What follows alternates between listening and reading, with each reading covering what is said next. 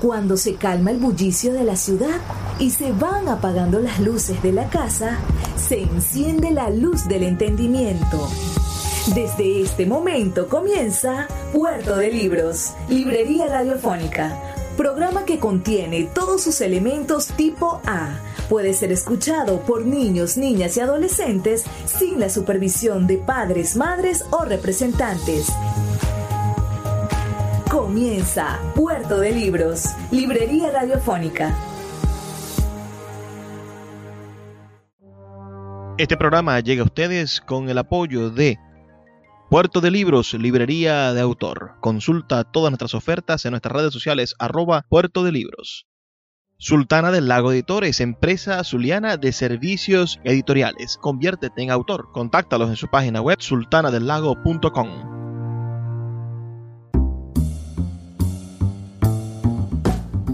Bienvenidos a Puerto de Libros, Librería Radiofónica. Les habla Luis Peroso Cervantes, quien de lunes a viernes de 9 a 10 de la noche trae para ustedes este programa a través de la Red Nacional de Emisoras Radio Fe y Alegría. Son 23 emisoras conectadas para llegar a sus hogares con buenos libros, con buena literatura, con propuestas para ser mejores ciudadanos y sobre todo con, buenos invitados. Así que la noche de hoy vamos a compartir con un escritor que se encuentra al otro extremo de este continente, un poco al sur. Me refiero a uno de los autores de Sultana del Lago Editores, un poeta, narrador y ensayista extraordinario llamado Mauricio Rojas Gess, quien ha publicado con Sultana del Lago Editores un poemario que, que ustedes podrán adquirir a través de Amazon y también tiene con nosotros oh, el poemario se titula Formas microscópicas y tiene un, un, libro de ensayos que está también ya disponible en Amazon y que ustedes pueden disfrutar y sobre el cual quizás estaremos conversando hoy en, en extenso que se llama Ensayos y Notas de Literatura Iberoamericana. Entonces eh, nos encontramos con este escritor nacido en Santiago de Chile en el año 1978. Quiere decir que, que eres un joven de, de, los años 90, viviste tu adolescencia en, y juventud en esos años 90 y principios del siglo XX, eh, del siglo XXI, y que tienes muchísimo que decirnos sobre el nuevo Chile, sobre este Chile y esta Latinoamérica que, que se abre a los albores del siglo XXI y que sin duda nos ofrece una nueva forma de ser ciudadanos y de ver el mundo. Mauricio, por favor, dale un, un saludo a nuestra audiencia aquí en Puerto de Libros, Librería Radiofónica. ¿Cómo están? Eh, les envío un saludo afectuoso desde acá de Santiago de Chile a todos nuestros oyentes ahora de Puerto de Libros. Un saludo afectuoso y un abrazo fraterno para largos tiempos convulsos que han vivido nuestros hermanos venezolanos por allá. Estudiaste periodismo. Háblame un poco cómo un periodista termina convirtiéndose en un, en un especialista en literatura. Mm, inicialmente yo partí la literatura más o menos de los 12, 13 años, escribiendo primero poesía y microcuentos. Eso fue mis primeras aproximaciones a la literatura. Luego, ya en, el ámbito del, del periodismo, me interesa otro tipo de texturas comunicacionales igualmente que me interesaban como forma, formas expresivas también, de tal manera que me he ido vinculando a la literatura desde bastante joven, hace muchos años ya. O sea que escribes desde los 13 años. ¿Y esa inspiración llegó a raíz de que en qué momento te encontraste con la necesidad de escribir? La verdad es que siempre en mi casa hubieron muchos estímulos respecto a ello. Tenía una biblioteca donde habían diversos tipos de, libros y siempre he estado por ahí, he sido, tenido un espíritu un poco investigador y me he ido metiendo en distintas textualidades literarias en la biblioteca de mi casa y por ahí empezó a desarrollarse este bichito, digamos. Mira, te especializas en, en un, con un magíster, es decir, con una maestría en literatura latinoamericana y chilena. Háblanos de esa experiencia en la Universidad de Santiago de Chile. ¿Por qué profesionalizarse en posgrado en literatura? Sí, la verdad es que la, literatura siempre ha sido uno de los, de los principales ejes articuladores de, de, de mis composiciones, por cuanto también soy investigador cultural y sentía la necesidad de de estudiarlo más profundamente. Y interesante es la, propuesta que me proponía el, el magíster de literatura de esa universidad, de mi Universidad de Santiago de Chile, por cuanto no solo eh, se estudia el, canon occidental, el canon latinoamericano de literatura, sino que también se, hay una apertura hacia las literaturas eh, mestizas, la literatura de, pueblos indígenas que me parecía interesante eh, estudiar más a fondo, ya que yo tenía una formación más que nada en, los formatos de los eh, grandes escritores hispanos, pero como del canon. Me faltaba indagar más allá en esta literatura mestiza, en estos otro tipo de enunciados importantes que hay en muchos autores eh, latinoamericanos que escriben desde otros lugares, desde otros registros. Mira, la tradición de la literatura chilena es una de las más nobles, extensas y, deliciosas de, todo el continente. digamos, Gabriela Mistral y Pablo Neruda son próceres, no solamente de tu país, sino de, de, toda, de toda la lengua. Ya no solamente pertenecen a Chile, sino a toda la lengua, pero al lado de, ellos se encuentran nombres maravillosos. Pienso en Pablo de Roca, pienso en, un Vicente Huidobro, pienso en, en, tantos creadores que ha parido Chile. Y Chile, que es un país de, muy pocos habitantes en comparación con, con el resto de, de los países del continente. Pensemos en Colombia, que tiene 50 millones de habitantes, Venezuela 30 millones, hasta Ecuador y Perú tienen un millones, duplica la población de Chile. Y aún así ustedes son una sociedad que, ha dado tanto a la literatura, al pensamiento escrito, a la creación. ¿Por qué crees que, que esa playa hermosa, gigante, extensa, que se lleva a medio continente, tiene tantos creadores? A ver, pudiese ser que somos uno de los últimos países más recónditos de acá del planeta. Estamos bien apartados de todo. Estamos como en el borde oceánico ya. Y quizás eh, nuestra aproximación a la, creatividad, a la literatura, tiene que ver con que estamos como muy alejados de, de digamos, en el borde del continente americano. Y de ahí me imagino que surge una necesidad expresiva de, ir plasmando de distintas textualidades el acontecer humano, humanista, existencial, filosófico, que se va plasmando en, distintas facetas de la, de la, poética chilena en este caso. Imagino que esa es una, una de las variantes que hay. Y la otra es que, bueno, eh, Chile tiene una tradición de la poesía que se imprimió en, la, en los tiempos de la, colonia, con Alonso Ercilla y Zúñiga, que, sembró un texto importante en América, como es la Araucana, donde narraba el acontecer bélico de los de los españoles con, en este caso, los nativos mapuches y los distintos pueblos originarios. Eso ya fue en el siglo XV, que es un poema épico muy interesante. Imagino que por ahí ya se va forjando en ese tiempo eh, un interés por la lírica que después que se fue configurando ya como literatura chilena, latinoamericana, desde distintas otras ópticas.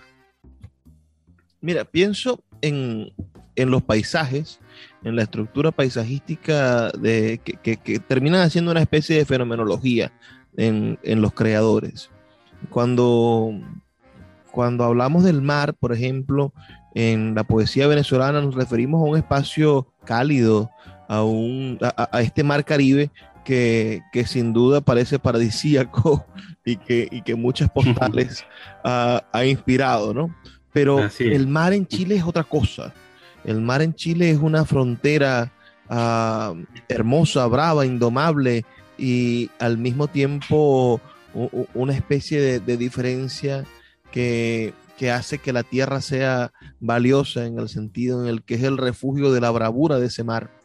¿Cómo te relacionas tú con el mar chileno? Sí, eh, igual es interesante el espacio, este espacio oceánico como, como una vía de, de, de, digamos, que te conecta con otro tipo de elementos ya el mar ha sido siempre como un enigma, un misterio. Todo lo que ahí sucede, todo lo que deviene de esas zonas que prácticamente no conocemos mucho. Entonces es un elemento enigmático que va movilizando igual el, espíritu creativo de, la lírica. Me parece interesante como, forma el, el mar tan impetuoso, tan eh, extraño muchas veces. Por ahí es interesante lo que puede suceder con esa conexión. Bueno, mira, hay muchas cosas que hablar sobre tu bello país. Creo que podemos adentrarnos en eso en el transcurso de esta entrevista y sobre todo quizá aprender de, de la manera en la que ustedes son un referente de, de la civilización democrática que quiere el continente, ¿no? Y cómo han intentado uh, superar sus crisis y dirimirlas electoralmente. Vamos a hacer una pequeña pausa para terminar nuestro primer segmento. Las personas que nos están escuchando pueden enviarnos sus comentarios al 0424 672 3597 0424-672-3597 con nuestras redes sociales que son arroba librería radio en Twitter y en Instagram. Es una pequeña pausa, son solamente dos minutos y ya volvemos con más de Puerto de Libros, Librería Radiofónica. Puerto de Libros, Librería Radiofónica, tu canal diario para encontrar nuevos libros. Con el poeta Luis Peroso Cervantes. Síguenos en arroba Librería Radio. La librería Puerto de Libros, librería de autor, ya se encuentra en el Teatro Baral de Maracaibo. Puedes acercarte al maravilloso espacio del café del Teatro Baral y allí vas a encontrar un repertorio gigantesco de libros de nuestra librería Puerto de libros, librería de autor. También puedes solicitar cualquiera de nuestros títulos a través de nuestra página web puertodelibros.com.be o a través de nuestras redes sociales, especialmente Instagram, arroba puerto de libros en Facebook, Twitter e Instagram. Puerto de Libros, la mayor librería virtual de Venezuela y ahora también en el Teatro Baral patrimonio cultural de nuestro país. El poeta Luis Peroso Cervantes le acompaña en Puerto de Libros, Librería Radiofónica, por Radio Fe y Alegría, con todas las voces.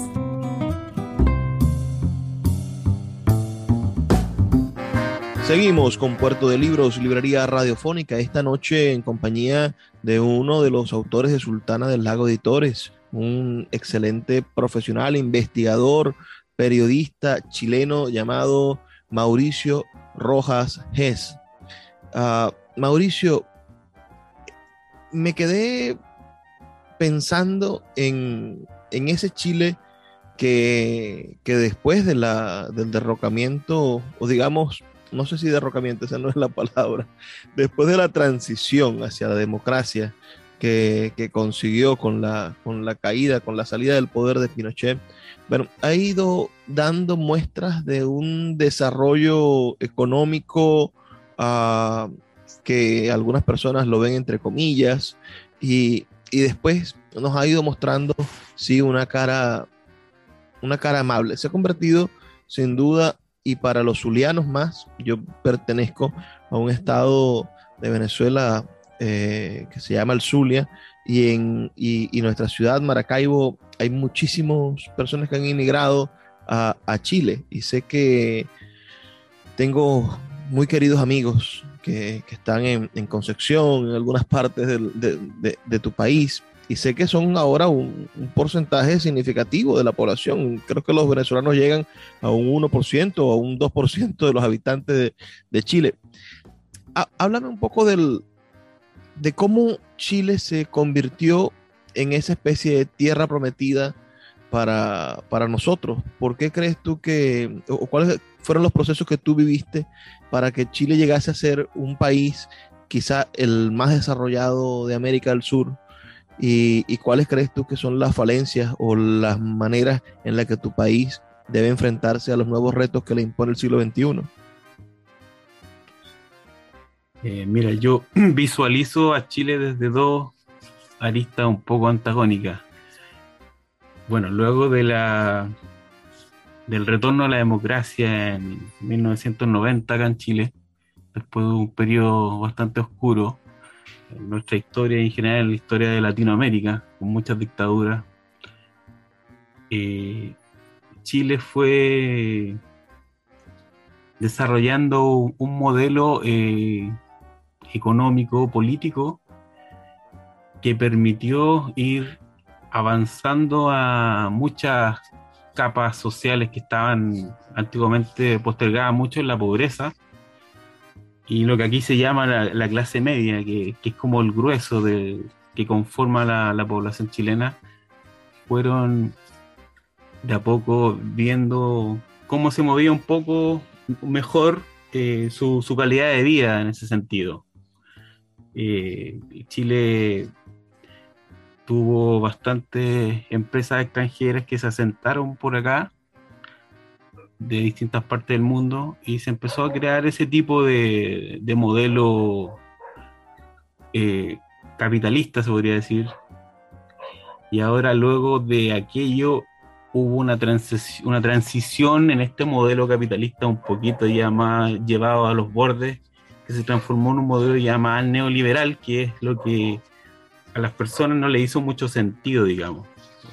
¿Qué pasa? Que los chilenos no participaron de la, de la configuración social, esta nueva configuración social que se estaba armando.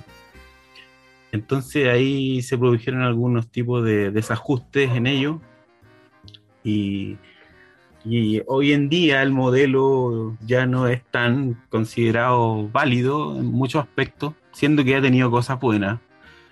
Y claro, hay muchos hermanos venezolanos que han, venido a este lugar, porque ciertamente sí hay cosas buenas y cosas positivas y Chile igual es un país que, digamos, eh, puede tender la mano hacia los venezolanos, como lo fue para nosotros los años 80, cuando muchos se exiliaron de la dictadura en Venezuela y fueron muy bien acogidos por nuestros hermanos venezolanos allá.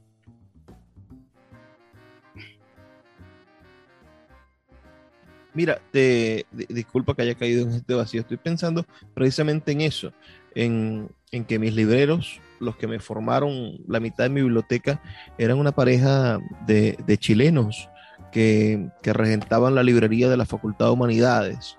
la señora Rosa y el señor Manuel, dos personas verdaderamente maravillosas, que volvieron a Chile eh, por culpa de esta crisis. Pero me decía el señor Manuel, cuando estaba rematando los libros de su librería, me decía, yo he pasado 40 años de mi vida en Venezuela, he vivido más tiempo en Venezuela que en Chile.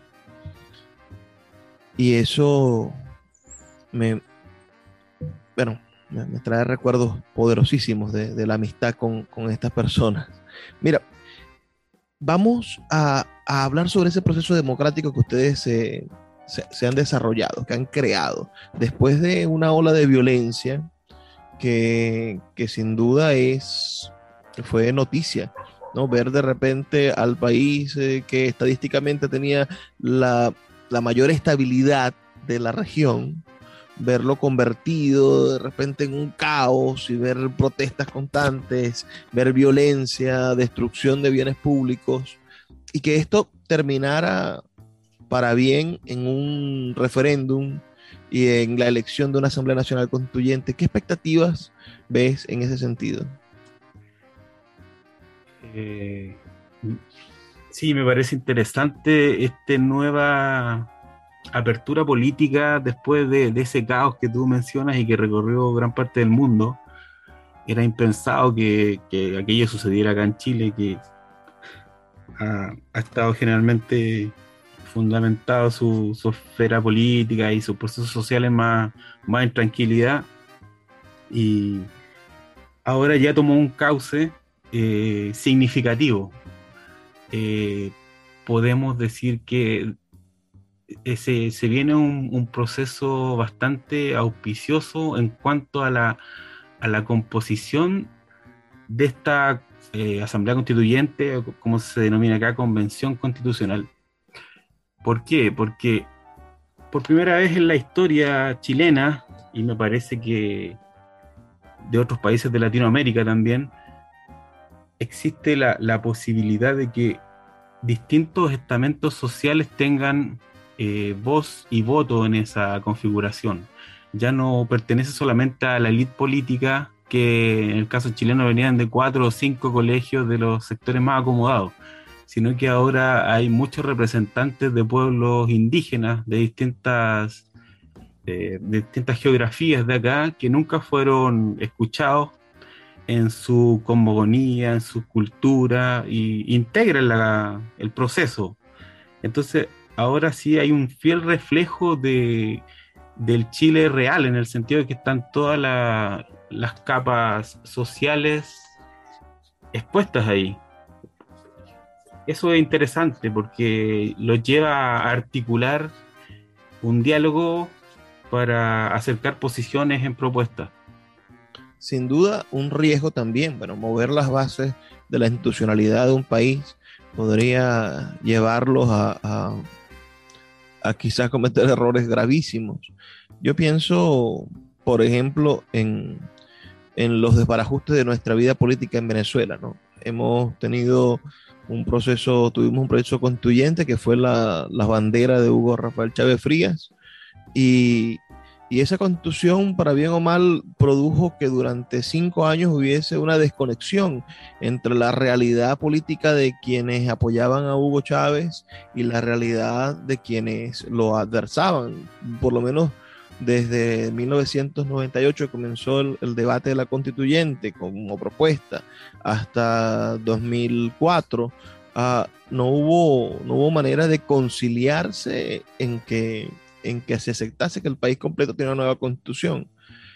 Y ahora mismo vivimos procesos que, que rayan fuera de la constitución, que están fuera de los procesos constitucionales, que, que no se obedecen a, a, los, a los periodos de la constitución. La constitución se convierte también por, haber, por ser una constitución nueva, una constitución que tiene unos 20 años, 21 años, uh, se convierte también en, en, en un hecho eh, eh, digamos, futil, puede ser un, papel que nos fundamenta como ciudadanos, pero también es algo que en la conciencia de la gente puede ser modificable, puede ser eh, víctima de la manipulación política o del suceso de, transformaciones dependiendo de la voluntad.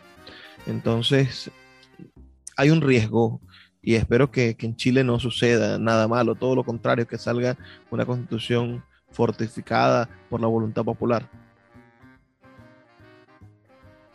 Sí, claro, ciertamente que hay un, hay un riesgo en todo proceso de esta naturaleza que, es importante y inédito. Y esperamos que, que se direccione hacia, hacia consenso y hacia diálogo, eh, no permitiendo que los maximalismos de uno u otro lado se, se impongan, sino que hay una tendencia más racional hacia la construcción de, un país donde puedan todos tener su espacio, sin ir en contra de la mayoría, de la minoría en este caso y, evitando los maximalismos. Bueno, ya superando un poco el, el, asunto político y acercándonos al final de este segmento, me gustaría, bueno, llevar un poco el récord de tu literatura, porque tú has publicado con nosotros este, este poemario Formas Microscópicas, del cual hablaremos en el próximo segmento, pero también has publicado un libro llamado Pensamiento Crítico de Personajes Femeninos en tres obras dramáticas chilenas del siglo XIX. Y supongo que por el nombre que tiene ese libro es eh, tu tesis, tu tesis de, de, de grado para la maestría. Sí, así es, claro y es una investigación académica que me fui a escarbar en, lo, en el siglo XIX chileno desde la perspectiva de la mujer, que si bien es cierto tiene un referente chileno, eh, puede ser aplicable perfectamente bien a, a Sudamérica, a heroínas sudamericanas también. Bueno, bueno, conversaremos de eso en el próximo segmento, así que quienes quieran enviarnos sus comentarios pueden hacerlo al 0424 672 3597 0424 672 3597 o en nuestras redes sociales arroba librería radio en Twitter y en Instagram. Escuchas Puerto de Libros con el poeta Luis Peroso Cervantes. Síguenos en Twitter e Instagram como arroba Librería Radio. Sultana del Lago Editores es una empresa zuliana de servicios editoriales. Nuestro catálogo tiene más de 100 títulos de autores nacionales e internacionales. Además, somos la única editorial que presta servicios de impresión bajo demanda en Maracaibo. No necesitas invertir en grandes tirajes. Tus lectores pedirán tu libro, nosotros lo imprimiremos y tú obtendrás regalías. Por ello, también editamos internacionalmente en Amazon y Google Play Books. Conoce más en nuestra nueva página web www.sultanadelago.com o siguiéndonos en Instagram como arroba sultana del lago. El poeta Luis Peroso Cervantes le acompaña en Puerto de Libros, Librería Radiofónica, por Radio Fe y Alegría, con todas las voces.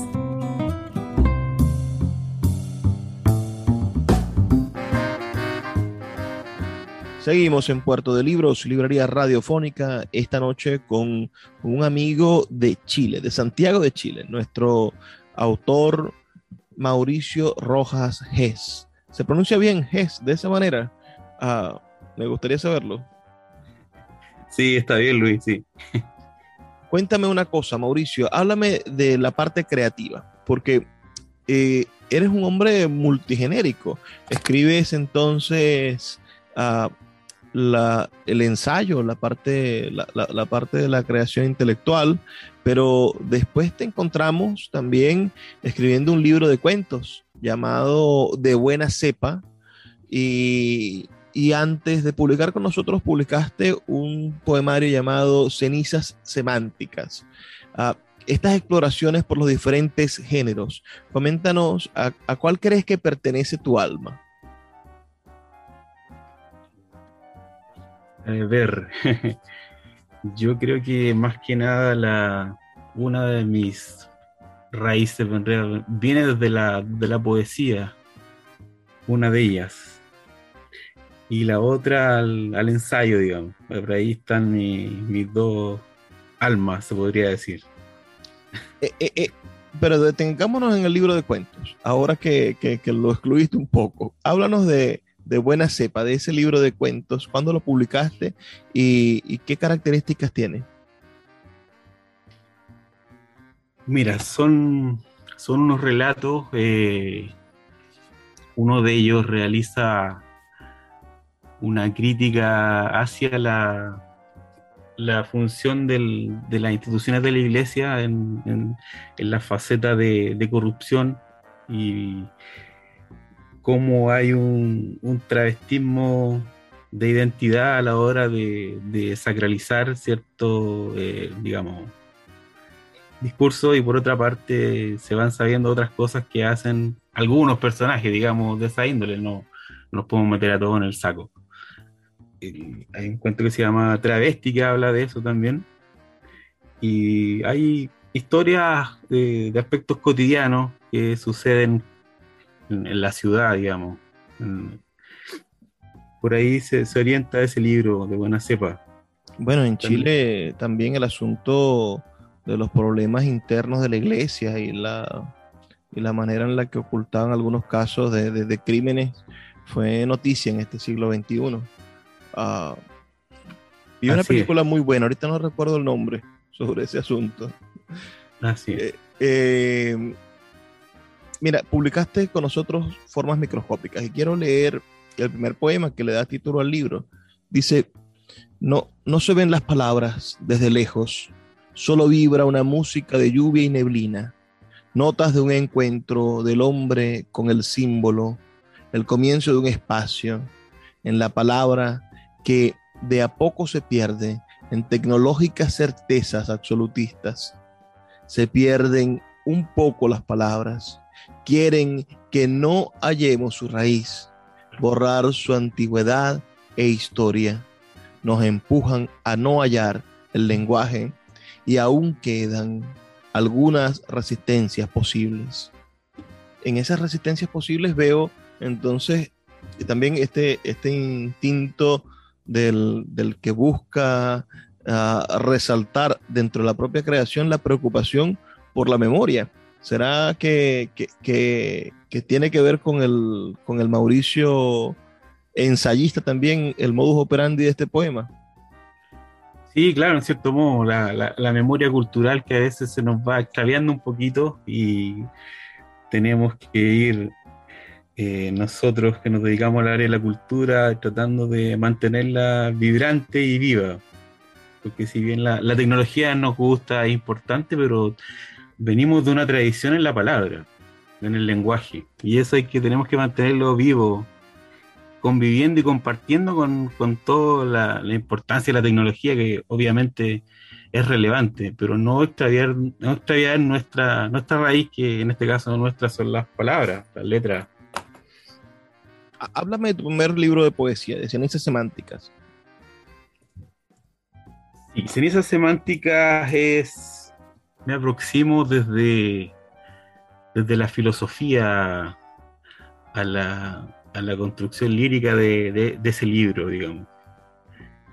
Es un libro que, que se va escribiendo por capas semánticas y hay aspectos de metapoesía en ello. Y es una, indagación en el, en el en la lírica desde una fragua creativa que, que nos mueve, que nos moviliza, pero como un, un escarbar, un escudriñar en, qué hay en la poesía, qué es la poesía, de dónde nos mueve, de dónde nos moviliza. Ese es uno de los ejes que articula ceniza semántica. Claro, claro que sí. Mira, tu cuarto libro es eh, editado con Sultana del Lago de Torres y eso para nosotros es sin duda un honor, ¿no? Eh, ensayos y notas de literatura iberoamericana. Este, este es un libro por demás curioso porque logras eh, tratar muchísimos temas, ah, desde el discurso feminista, eh, cuando toca hablar de una mujer, pero también habla sobre, sobre diversos escritores. Háblanos, voy a leerles a las personas que están con nosotros el nombre de, estos ensayos, para que tengan una idea del contenido de este libro. Dice, ah, el primero se llama Infortunios de Alonso Ramírez, de la lírica a la épica, convergencias narrativas de un discurso híbrido. El segundo ensayo tiene como título Pensamiento crítico del personaje Camila en La Camila o La Patriota de Sudamérica de Camilo Enríquez. Yo, por cierto, ese libro de Camilo Enríquez no lo conozco, pero sí estudié en, letras, tuve la oportunidad de, tener los libros de crítica y de, y de apreciación literaria de, Camilo Enríquez. el universo simbólico en el cuento El Rey Burgués de Rubén Darío. Y bueno, ya vamos saliendo del sur, nos encontramos con, con el nicaragüense Rubén Darío. Después, voces críticas y disonancias de Carlos Pessoa Beliz. Después, el siguiente ensayo se llama Humanismo y Desgarro en Los Nueve Monstruos de César Vallejo. Ah, después, el, siguiente ensayo se va hasta España y dice para una lectura nietzscheana del poema El cuerpo deshabitado de Rafael Alberti.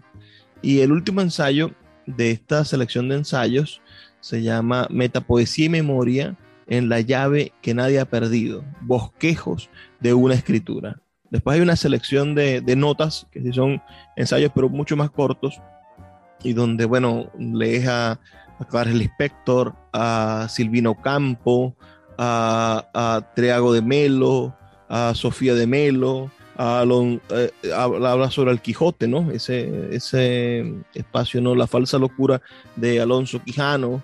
a habla sobre un cuento de García Márquez, sobre la escritora española ganadora del Cervantes, creo que ganó el Cervantes, Ana María Matute.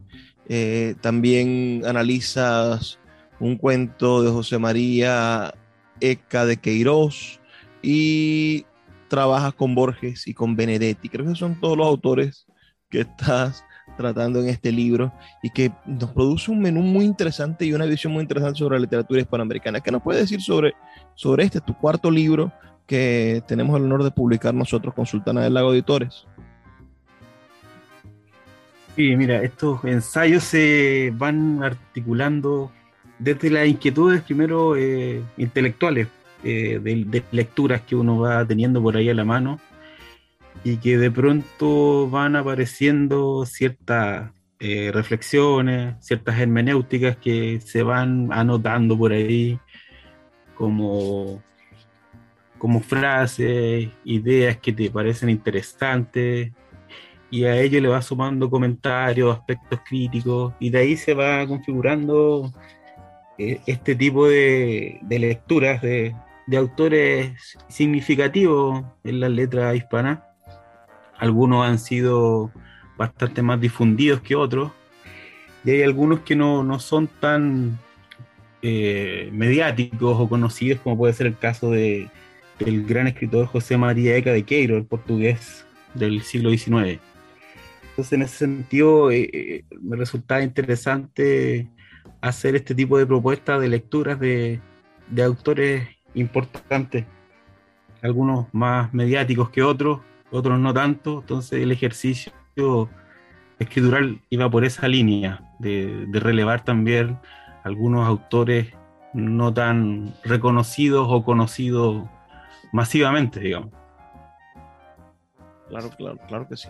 Mira, vamos también a pensar en, que algunos de estos escritos ah, son estrictamente académicos o, o, hay otros que nacieron solamente del deseo de publicar el libro? Sí, mira, eh, algunos textos son tienen alguna matriz académica, claro, sí, tienen ese, esa textualidad, digamos. Algunos de ellos fueron publicados por ahí antes en algunas revistas, algunas revistas de acá de Latinoamérica. Eh, pero la mayoría son textos inéditos para el libro, digamos. Entonces la, composición de los textos es, eh, es diversa en ese sentido. Bueno, les recuerdo a quienes nos escuchan que estamos hablando con Mauricio Rojas Es, quien es uno de los autores de nuestra Sultana del Lago Editores. Y nosotros hemos publicado de él dos libros. Uno titulado formas microscópicas, un poemario, y el otro titulado Ensayos y Notas de Literatura Iberoamericana. Ambos pueden ser adquiridos en nuestra librería Puerto de Libros Eh, pueden consultarnos a través de Instagram, arroba Puerto de Libros o nuestra página web, puertodelibros.com.be. También están disponibles en Amazon y en Google Playbook para toda Latinoamérica y el mundo. Vamos a hacer una pequeña pausa, son solamente dos minutos y volvemos con el último segmento de nuestro programa, aquí en la Red Nacional de Emisoras Radio Fe y Alegría. Escuchas Puerto de Libros con el poeta Luis Peroso Cervantes. Síguenos en Twitter e Instagram como arroba Librería Radio. El poeta Luis Peroso Cervantes le acompaña en Puerto de Libros, Librería Radiofónica, por Radio Fe y Alegría, con todas las voces.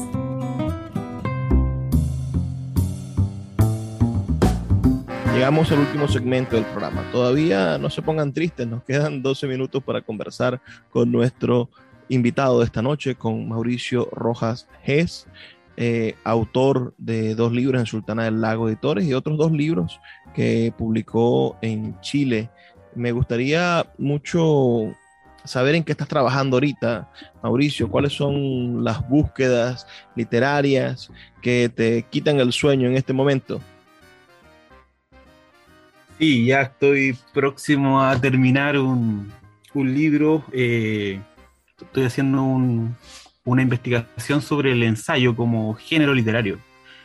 Se, llama tentativamente el ensayo en su conformación. Unas propuestas que yo hago ahí. Eh, primeramente analizo a, importantes estudiosos del ensayo como George Lucas, Max Benz, Teodoro Adorno, Pedro John de Aro, eh, teóricos del ensayo. Luego también ah, me interesa analizar a Edgar Allan Poe, la filosofía de la composición, y a Alexander, Alexander Baumgarten, que tiene un texto interesante de estética, meditaciones filosóficas en torno al poema. Entonces, de esa parte del libro que estoy ya terminando, hago un análisis, un recorrido por ello y después en los otros segmentos hago unas propuestas de qué es el ensayo en cuanto a género literario. Bueno, eh, eh, ese es uno, una de las fuentes inagotables de la propia literatura, ¿no? Yo a veces decía que la literatura tenía, en comparación de las otras artes, una, cualidad difícil de, entender, ¿no? Por eso es que es tan difícil de atrapar. Yo planteaba que la literatura tenía, tiene la capacidad de, de ser y de reflexionarse al mismo tiempo. En el momento en el que tú lees literatura, estás leyendo el cuerpo de la obra y al mismo tiempo estás analizándolo. Quizás no pasa lo mismo con, las otras expresiones artísticas. Cuando ves el cuerpo de la obra de una pintura, te encuentras con que la pintura es eh, en sí una serie de elementos que son las herramientas propias del, mundo pictórico, los colores, las formas, eh, las texturas, los trazos, pero necesitas la palabra, el instrumento de la palabra para analizarlo. Lo mismo va a suceder con la música. Más allá de las notas musicales, tenemos que utilizar las palabras para poder describir y analizar la música. En cambio, la literatura tiene su propia fuente y es su propio material que va a servir para analizarla. Y por eso eh, eh, es objeto y, es referente de, ese objeto al mismo tiempo. El ensayo, alguien decía que, que los géneros literarios podían dividirse por preguntas y decía que la poesía respondía a la pregunta ¿cómo decir? Si sientes algo o, una rosa, ¿no? Es decir, ¿cómo decir una rosa? Pensando en Guidobro. La narrativa respondía a la pregunta ¿qué pasó? Tienes una rosa, pero ¿qué pasó con la rosa? Ah, la dramaturgia respondía a cómo pasó no importaba tanto el qué pasó, sino cómo pasó, en qué momento se movió la rosa de sitio. Pero el ensayo hacía una pregunta completamente diferente para responderse a sí mismo. Y, esa pregunta era cómo entender. Y, y cómo entender la rosa puede ser un maravilloso ensayo literario. O cómo entender Latinoamérica, cómo entender un poema, o cómo entender a un autor cómo entender. ¿Qué podrías decirnos tú, que ahora estás estudiando ese, ese frondoso género, qué podrías decirnos sobre el ensayo? ¿Cómo definir el ensayo literario? A ver, el ensayo. Yo considero que el ensayo escribe eh, dos, dos, textos al mismo tiempo. Uno de ellos eh, está fundamentado en el referente, y puede ser un aspecto de, crítica, un aspecto de juicio, eh, que realiza una, intertextualidad con otros textos que, le anteceden y que le preceden, por cierto. Esa es como una, entrada del ensayo en una parte y, y, la otra faceta del ensayo es que es un propio una propia construcción literaria el, ensayo, en su forma. Tiene una propia estética también. Hay un discurso de estético a través del ensayo que se va proponiendo. Y en ese sentido convergen estas dos, estas dos líneas de pensamiento en el ensayo. Por ahí hay una aproximación. Y, y en Latinoamérica, hablemos te, estoy casi que interrogando sobre este libro nuevo, pero creo que me parece un tema muy interesante. ¿Cómo ves el ensayo en Latinoamérica? Tenemos a un gran exponente, a, un Octavio Paz, ¿no? que, que, su premio Nobel, si bien él es un gran poeta y el libro, el, poema blanco, es uno de los grandes poemas de, nuestro idioma, o, o, El Cántaro Roto, o Piedra de Sol, son poemas inigualables. Bueno, no hay que decir que, su premio Nobel fue exclusivamente por esos grandes poemas, sino más que todo por, por haber escrito El arco la lira, por haber escrito Los hijos del limo, por haber escrito La llama doble, que son ensayos que de, una robustez maravillosa. Si, si, a mí me preguntan por qué recibió el premio Nobel Octavio Paz, yo diría que fue por ser un gran ensayista, que son sus, libros más consolidados. Pensemos en, la... En, eh, en el monogramático o el laberinto de la soledad. El laberinto de la soledad. Bueno, imagínate, se me olvidó ese maravilloso y fundamental libro para entender a México y entender la literatura latinoamericana. Ah, háblame del ensayo en Latinoamérica. pienso en, Octavio Paz, pero también te puedo decir un venezolano, Mariano Picón Salas, ¿no? que este año cumple 100 años de haber nacido eh, y que su ensayística logró definir la, la, idea de lo que, de lo que somos como, como venezolanos y entender nuestra, nuestra relación con, el mundo, a, pesar de ser un narrador y ser un, hombre dedicado a la literatura, bueno, a su, forma de abordar el ensayo le permitió también profundizarse sociológicamente, por más de que él se sintiese siempre escritor, o, pienso en, el propio Borges, ¿no? Que, que, tenía esos guiños entre ensayo y narrativa. Háblame del ensayo en Latinoamérica. ¿Cuáles crees tú que serían buenos referentes para leer y para, para formarnos en ese género? Sí, mira, ahí tenemos una tradición interesante ahí en, nuestra América Latina de ensayistas. Está Roberto Fernández Retamar, por ahí por Cuba, con José Lezama Lima, que incorporan interesantes propuestas del ensayo. Eh, lo mismo que tuvo nombradas Picón Salas, tenemos un precursor como Andrés Bello también, venezolano, que después recaló en Chile y fundamental acá en, en la formación de la Universidad de Chile del pensamiento acá en Chile. Hay una tradición interesante, Ricardo Piglia, por ejemplo, de la Argentina.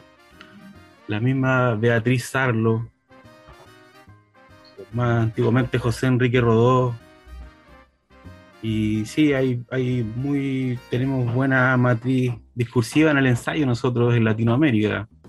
Mira, me, me quedo con, con, la idea de Rodó, ¿no? Uno de los autores clásicos de nuestra literatura latinoamericana y su obra fundamental es un ensayo, porque Ariel, esa, esa obra fundacional del espíritu latinoamericano moderno, uh, no es sino un, un, un, ensayo, no hay otra forma de, de entenderlo. Así es, exactamente. Y logra mezclar poesía, logra mezclar narrativa, logra hacer esa, esa idea también de los románticos del género total. ¿Será el ensayo del género total del nuevo siglo? claro, el ensayo es una, una forma interesante y a la vez enigmática. ¿Cómo el ensayista y por qué se, se va involucrando en otras textualidades eh, para finalmente proponer su propio texto y también cómo se van articulando toda esta polifonía de los que hablaba Mikhail Bakhtin a través de la palabra, en estos discursos polifónicos. Qué, qué maravillosa conversación hemos tenido hoy. Me gustaría cerrar con alguna recomendación, que nos hables de la literatura chilena contemporánea.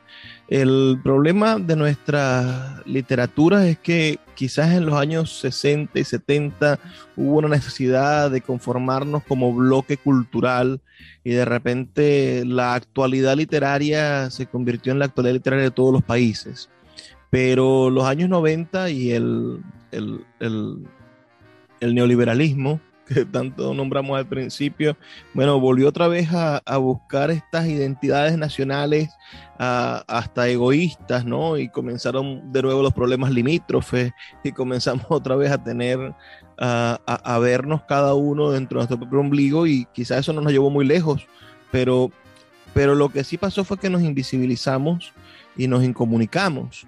Y cuando alguien pregunta sobre la literatura chilena, alguien, tú preguntas literatura chilena contemporánea y te dicen Roberto Bolaño, que tiene 10 años muerto.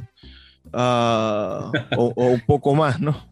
O, piensas en, cualquier autor y, decir, yo puedo decirte que, que, me gusta mucho la poesía de Zurita, aunque no estoy de acuerdo con sus ideas, pero, pero Zurita es un hombre de 80 años. Eh, ¿Cuál es la literatura chilena contemporánea? Sí, mira, hay alguna propuesta en lírica que puedo nombrar a un interesante poeta chileno que se llama Héctor Hernández. Eh, en narrativa hay una mujer que se llama Andrea Gestanovich, que tiene unas novelas interesantes, escenarios de guerra, geografía de la lengua, monólogo en fuga. Y sí, hay alguna propuesta literaria interesante en Chile, eh, como en diversas partes de, Latinoamérica, digamos. Lo que pasa con el mundo para soldar en Bolivia y entre otros lugares, siempre hay en este vasto océano literario eh, voces interesantes que, que, se, que van apareciendo. Los mismos autores que los mismos autores de Sultana del Lago, hay varios poetas interesantes, también narradores. Esperamos que, Chile no se rinda y que quiera ir por el tercer premio Nobel. De verdad deseamos seguir leyendo a los grandes autores chilenos. Y, y te agradezco muchísimo el espacio que nos pudiste brindar para conversar sobre tus libros, sobre tu literatura, sobre tus ideas. Espero que podamos repetir esta conversación en un futuro y a todas las personas que quieran contactarte, por favor, dale tus redes sociales. Sí, mira, eh, no, soy muy asiduo de las redes sociales. soy un poco un escritor más a la antigua. Por ahí tengo WhatsApp y, y, y nada, por ahí por las editoriales de repente son más activos con las redes sociales, los libros que se van generando también, pero no, no tengo muchas redes sociales, no tengo Instagram ni Facebook tampoco. Bueno, bueno, no, no, te culpamos. Sigue escribiendo, amigo, que seguiremos publicándote.